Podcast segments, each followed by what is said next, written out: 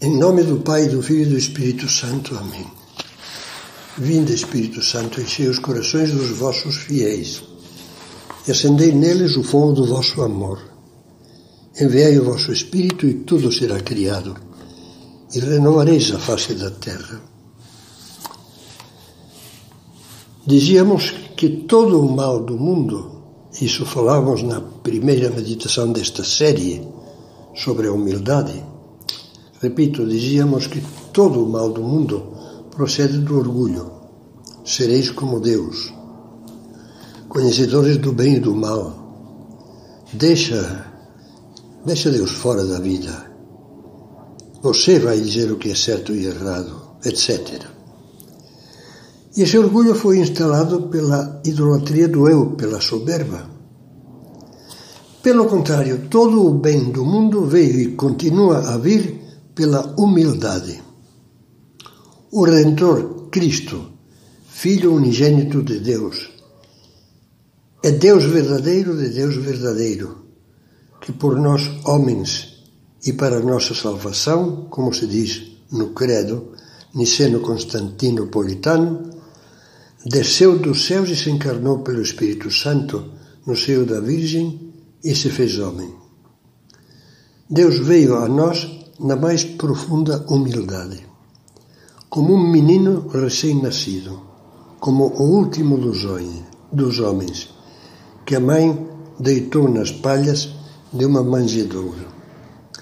São Paulo, movido pelo Espírito Santo, aprofundou muito neste mistério e escrevia aos Filipenses: Cristo Jesus, tendo a condição divina, sendo Deus, portanto, não considerou considerou o ser igual a Deus como algo a que se apegar ciosamente, mas despojou-se a si mesmo, assumiu a condição, a condição de servo, tornando-se semelhante aos homens, e achado em figura de homem, sendo verdadeiro homem, humilhou-se a si mesmo e se fez obediente até a morte e morte de cruz.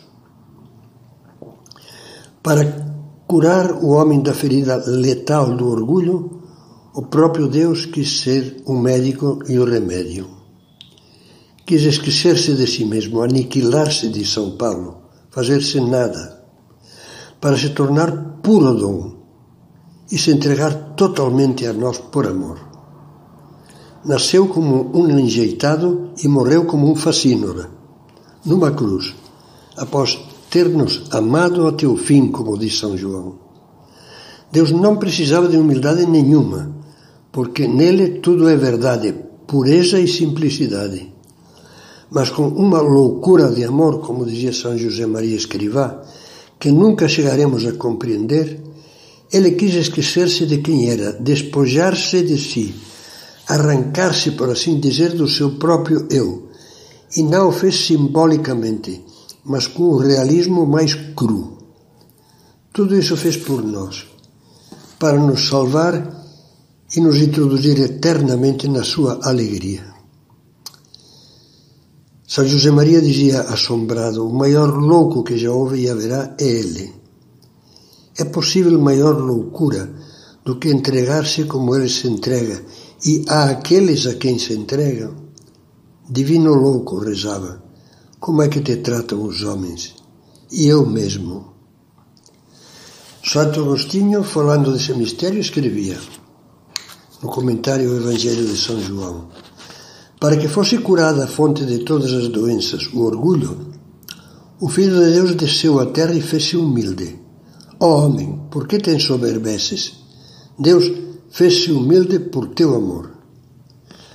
Convencido disso, não se cansava de repetir: que para alcançar o ideal da vida cristã, que é a santidade, ou seja, a plenitude do amor, era preciso, e assim dizia, comentando os Salmos, o mesmo Santo Agostinho, era preciso primeiro humildade, depois humildade, e em terceiro lugar, humildade.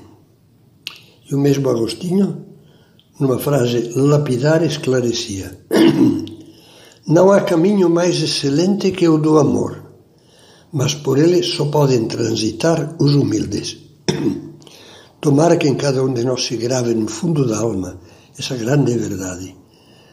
O caminho maravilhoso, perfeito, que nos dará felicidade na terra e no céu é o do amor. Mas por esse caminho só podem andar as almas humildes. Amor e egoísmo, amor e orgulho, amor e arrogância, diante de Deus e dos outros, não podem conviver. É impossível. Um exclui o outro. Esta é uma verdade essencial que Nietzsche nunca foi capaz de entender e por isso virou-a pelo avesso. Falava da humildade cristã como de um rebaixamento desprezível, próprio de uma moral de escravos. Esqueceu-se daquilo que, sem dúvida, alguma vez havia lido também em Santo Agostinho. Se queres construir um edifício que chegue até o céu, pensa primeiro em assentar os alicerces da humildade. Quanto maior for o volume do que se queira edificar e a altura da casa, nós poderíamos glosar, quanto maior for a grandeza e a altura que você quer edificar com a sua vida, tanto mais fundas devem cavar-se as fundações, os alicerces.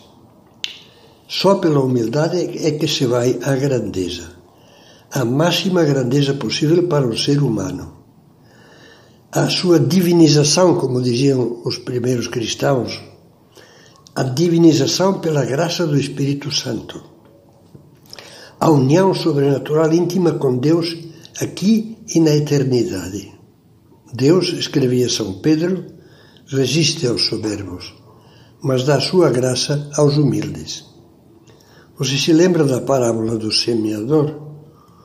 Uma qualidade imprescindível para que a terra da alma seja boa, de modo que a semente de Deus vingue e dê fruto, é a humildade. Se faltar essa qualidade, se só houver terra dura, como diz a parábola, pedras e espinhos, o campo da vida ficará estéril, não frutificará. Com essa imagem na cabeça, pense apenas no que acontece com a família.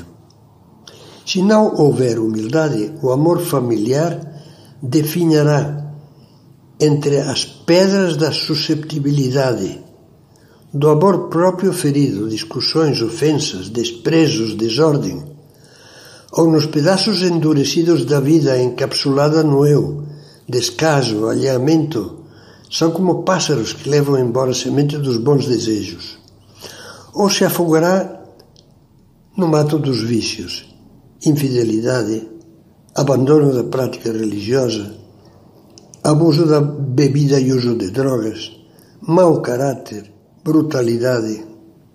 Entende agora porque Jesus nos pediu: Aprendei de mim, que sou manso e humilde de coração, e encontrareis repouso, encontrareis a paz para as vossas almas.